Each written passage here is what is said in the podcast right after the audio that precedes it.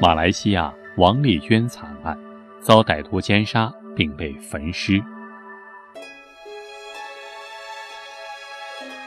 二零零三年的马来西亚曾经发生过一起轰动全国的案件，一个清洁工人阿莫纳吉奸杀了一名美少妇王丽娟。王丽娟遇害的时候只有二十八岁，她曾经拥有美好的人生。一九九五年。王丽娟离开马来西亚去美国求学，几年之后，她成为了一名成功的信息技术分析师，还获得了跆拳道黑段，并和丈夫结了婚，在美国安了家。他们过着幸福美满的生活。因为父亲患了病，王丽娟就请假回马来西亚，悉心照顾父亲了一段时间。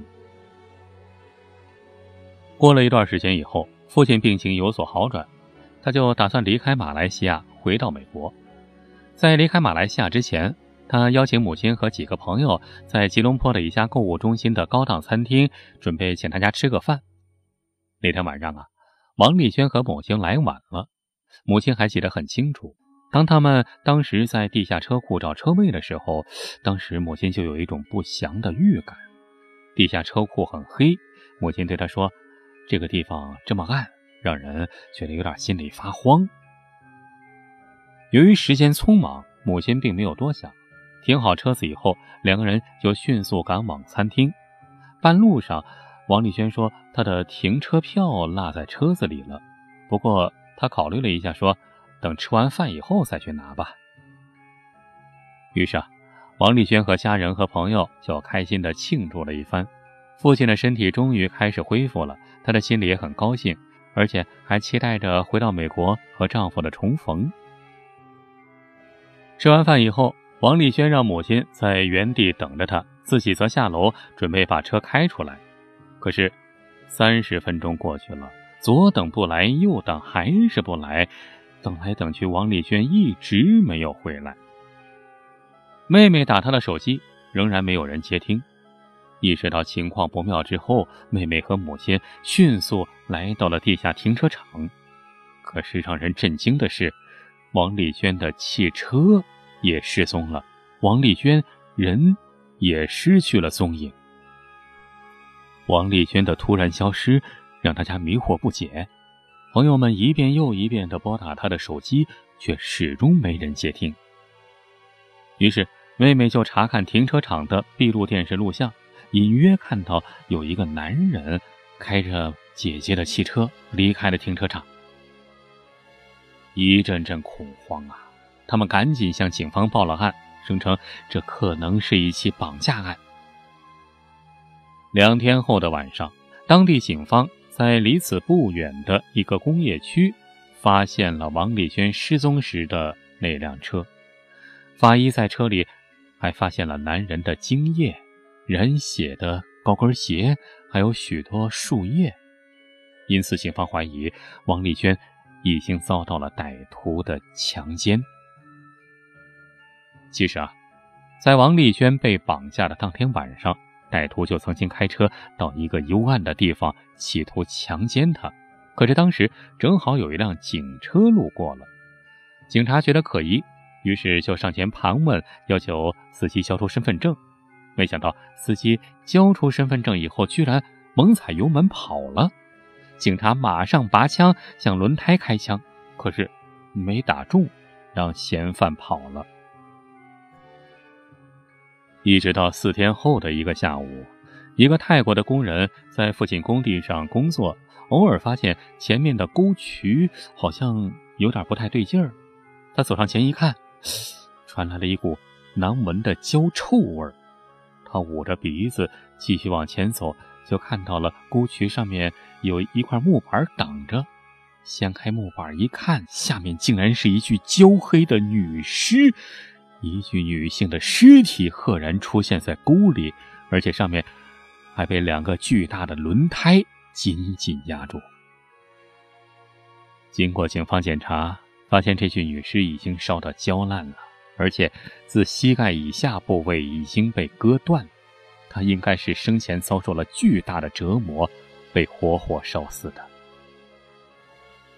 经过血液和 DNA 检测，证明死者就是之前失踪的王丽娟。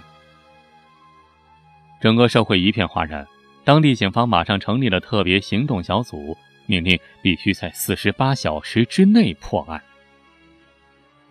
经过电话追踪，最后警方锁定了一名最有可能的嫌疑犯。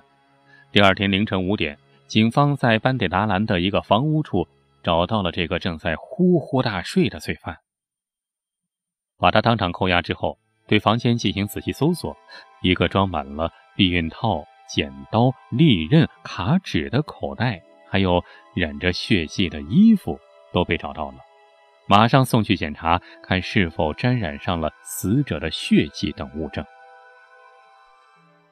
经过连夜审讯，这名嫌犯交代了可怕的情节。这名嫌犯供认称，他叫阿莫纳吉，是附近一个飞机场的清洁工。案发那天晚上。他在购物中心停车场绑架了王丽娟，途中还被巡警发现了。因为害怕他的罪行被暴露，于是就丢下了身份证，匆匆逃跑了。后来，他不断的变换寻找作案地点，最终来到了一处建筑工地。这里有一面七八米高的墙壁和废弃的建筑材料，再加上是凌晨时分，路上很少有车辆。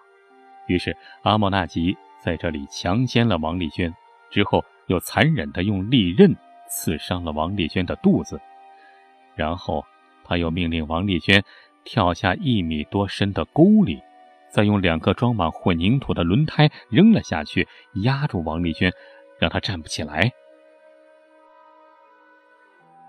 那天晚上，阿莫纳奇知道自己闯了祸，到最后索性一不做二不休。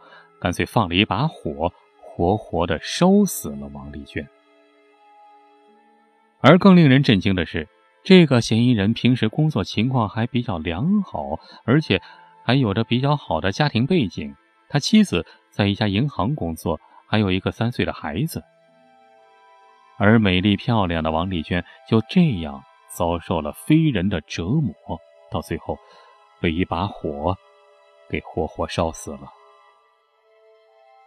其实啊，当时王丽娟失踪以后，警察刚开始并没有采取及时有效的手段，而且在找到了被遗弃沾有血迹的轿车之后，因为电脑故障却没能进行及时处理，一直等到两天之后，他们才断定这就是王丽娟的车辆。还有很重要的一点，就是在案发当晚，巡警已经发现了这辆车来路不明，在查看身份证的时候，没想到。被嫌犯狡猾的逃脱了，但是那个警察竟然没能记录下来车牌并上报，也没有设置任何路障拦截，这业务水平实在是太差了。可是，惨案就这样发生了，当然没有那么多如果。不过，如果有一条能够实现，那么王丽娟也许可能就会逃过鬼门关。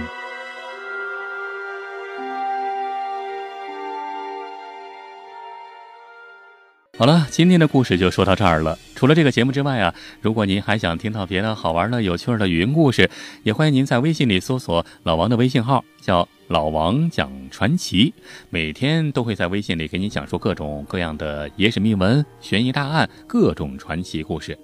尤其是向您隆重推荐的是，最近啊，老王正在播讲一部中国特大重案系列。每集三十分钟超长版，欢迎到老王讲传奇微信公号里来找我。好，今天咱们就说到这儿，感谢您的收听，下期咱们再接着聊，下期再会。